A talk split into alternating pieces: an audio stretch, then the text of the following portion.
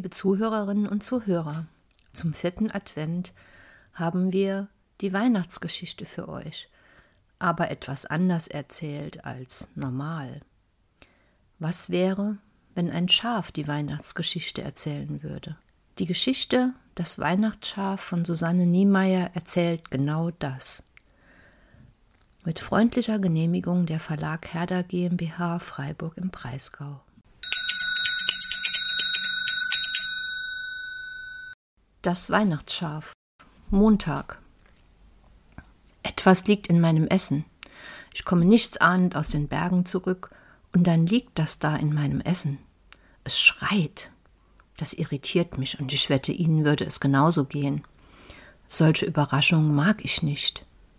Hilda behauptet, es ist ein Mensch. Ich habe schon genügend Menschen gesehen, um sagen zu können, dass das hier nicht wie ein Mensch aussieht. Menschen sind groß, haarig und sie schreien nicht. In der Regel. Der Bauer hat schon mal den Schäfer angeschrien, weil wir sein Grünzeug angeknabbert hatten. Angeblich waren es Möhren. Ich fand das kleinlich. Es war grün. Es sah aus wie Gras. Wie soll man das denn unterscheiden? Jedenfalls war sein Schreien anders. Es kamen Worte vor. Dieses da liegt auf dem Rücken und was aus seinem Mund kommt, sind eindeutig keine Worte. Es scheint auch nicht besonders geschickt zu sein. Warum steht es nicht auf? Ich stupse ein paar Mal meine Schnauze in eine Seite, um ihm zu helfen. Hilda sagt, ich soll bloß aufpassen. Am Ende denkt noch jemand, ich will das fressen. Ich werfe ihr einen empörten Blick zu. Fressen, als ob ich Fleisch fressen würde.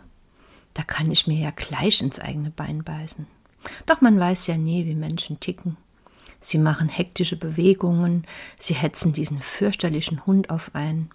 So ein Hund kläfft und meistens hat er auch noch Flöhe, und dann macht er ein Theater, wenn sein Mensch wiederkommt, als wäre er der König persönlich. Das ist unter eines Schafes Würde.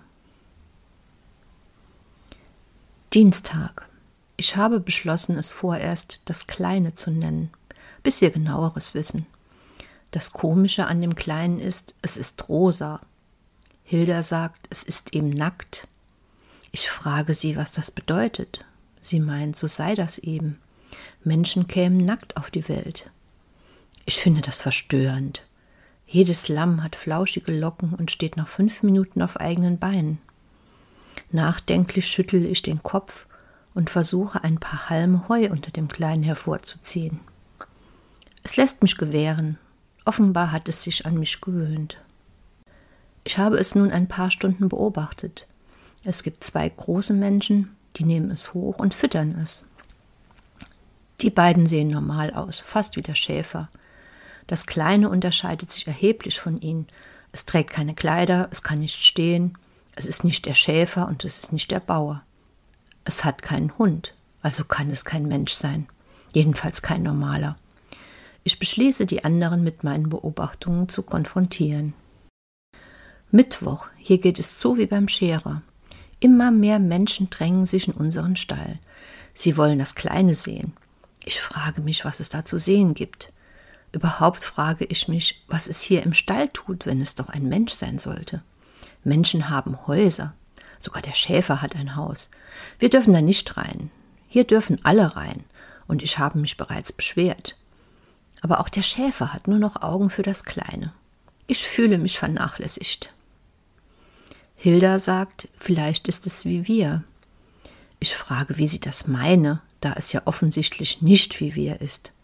Das müsste jetzt auch das dümmste Schaf begriffen haben. Sie sei ja nicht dumm, erwidert Hilda. Vielleicht ist es innen drin wie wir, friedlich eben. Schafe sind sehr friedlich, von Natur aus.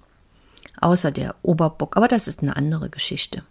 Von unserer Seite spräche jedenfalls nichts dagegen, dass die Wölfe bei den Lämmern liegen. Donnerstag. Irgendwas Besonderes muss an dem Kleinen sein. Jetzt scheint auch noch so ein heller Stern in unseren Stall. Ich habe die ganze Nacht kein Auge zugetan der Lärm, die Leute, jetzt das. Ist Ihnen eigentlich klar, wie sensibel so eine Schafseele ist? Freitag.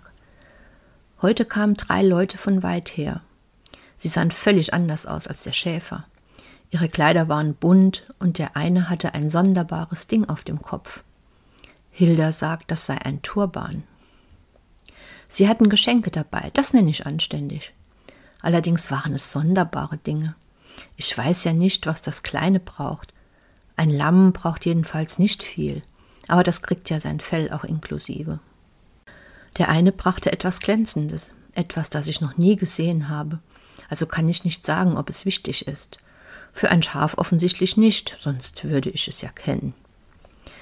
Der andere hatte ein Kraut, das er Myrrhe nannte. Es roch schon von weitem streng. Was der dritte mitgebracht hatte, erweckte meine Neugier. Es duftete süß. Ich wollte daran knabbern, aber sie scheuchten mich weg. Samstag. Es könnte Gott sein, sagt Hannes. Es ist das Erste, was er zu der ganzen Sache sagt. Manchmal schweigt er tagelang. Das liegt an seinem Alter. Hannes ist das älteste Schaf im Stall. Er ist weise. Was ist Gott, frage ich. Der Weltenbeweger, sagt Hannes. Ich schaue das Kleine an, undenkbar, dass es etwas bewegen kann. Es kann ja nicht einmal den Platz in meiner Krippe räumen. Was bewegt er? Er macht die Herzen mild. Hannes sagt immer Sachen, die keiner versteht.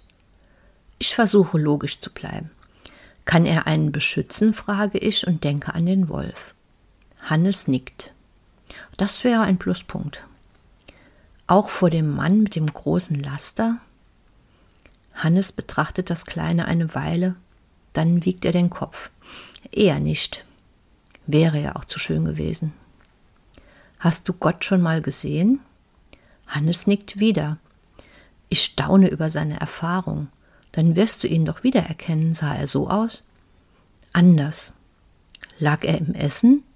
Hannes verneint. Ich sehe keinen Zusammenhang zwischen jenem Gott und diesem Kleinen. Ich puste ein bisschen warme Luft an seine Füße. Vielleicht mag es das, egal was es ist. Sonntag. Die Leute haben sich mittlerweile häuslich eingerichtet. Unsere Krippe können wir vergessen. Sie kümmern sich sehr um das Kleine. Es scheint wichtig zu sein wenn es uns nicht vor dem Mann mit dem Lastwagen beschützen kann? Wozu ist es dann da? frage ich Hannes. Für nichts.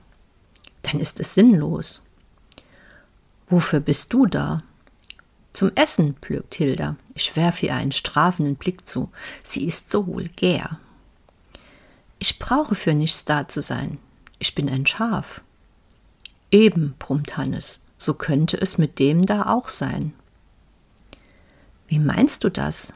Der Schäfer ist da, um Heu zu bringen, der Bauer ist da, um Heu zu machen, der Mann im Lastwagen hat seinen Beruf verfehlt. Menschen sind doch für etwas da, oder? Es braucht für nichts da zu sein. Es ist Gott. Es ist da. Sieh an, denke ich, vielleicht sind wir einander doch näher, als ich dachte.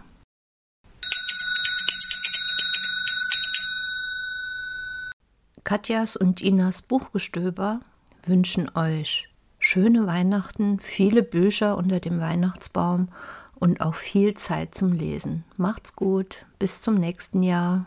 Tschüss.